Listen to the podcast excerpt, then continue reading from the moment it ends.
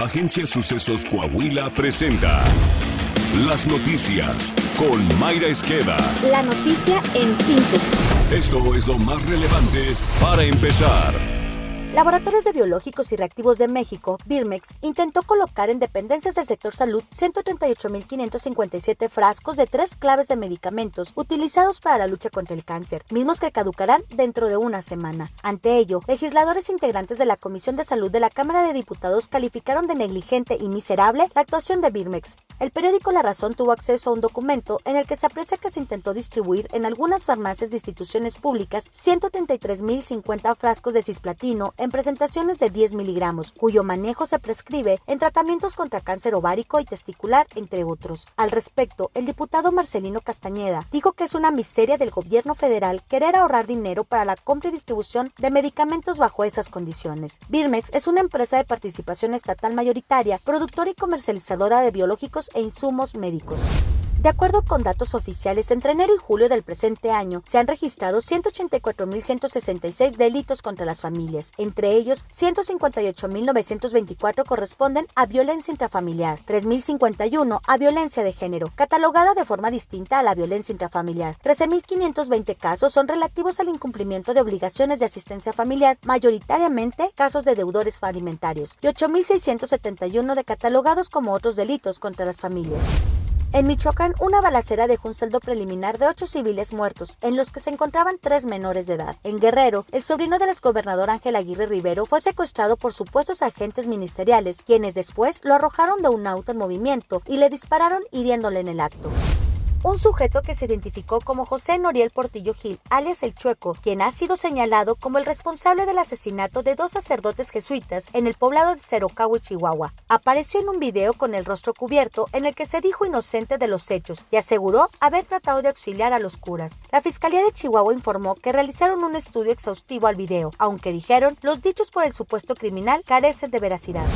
La vicecoordinadora del PAN en el Senado, Kenia López Rabadán, criticó el nuevo modelo educativo impulsado por el gobierno de la 4T y exigió a la Secretaría de Educación Pública que retire de los libros de texto todas las expresiones de carácter ideológico. Para Morena está mal cualquier deseo de superación. Quieren adueñarse de la mente de las futuras generaciones. La educación en México no puede ser guiada por ideologías y mucho menos puede ser guiada por resentimientos. Edna Jaime, directora de México Evalúa, en entrevista para Joaquín López Dórica en Radio Fórmula, advirtió que el nuevo plan educativo impuesto por la 4T mermará la capacidad de elegir en niños y jóvenes mexicanos. La especialista fue más allá y señaló que con el adoctrinamiento que contempla el nuevo modelo educativo se busca crear súbditos. Necesitamos a mexicanos que tengan capacidad de análisis, capacidad de comprensión lectora, capacidad matemática, sin esto, pues, ¿qué es? Indoctrinación,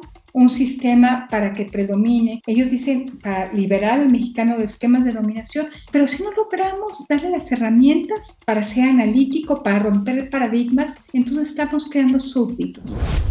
La Comisión de Energía de la Cámara de Diputados acordó dictaminar la reforma que cancela el horario de verano a fines del mes de septiembre. El dictamen se distribuirá a los legisladores pasando las fiestas patrias. Se prevé que el miércoles 21 de septiembre será aprobado por la Comisión, por lo que esa semana o la siguiente sería discutido por el Pleno de San Lázaro. El presidente de la Comisión de Energía, Manuel Rodríguez González, y diputado de Morena, consideró que los ahorros son mínimos frente al impacto psicológico en la gente de tener que adaptarse a un nuevo horario cada seis meses.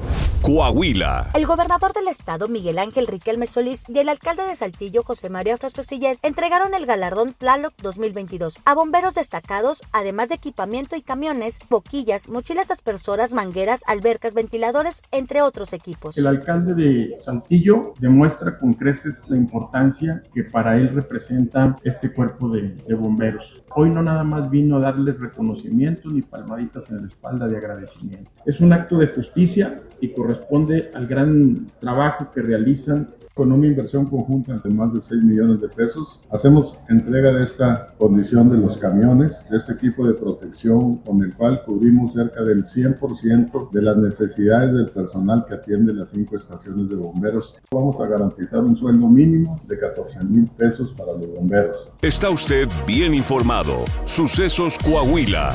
Síguenos en Spotify, Amazon Music, Apple Podcast, YouTube, Facebook, Twitter e Instagram.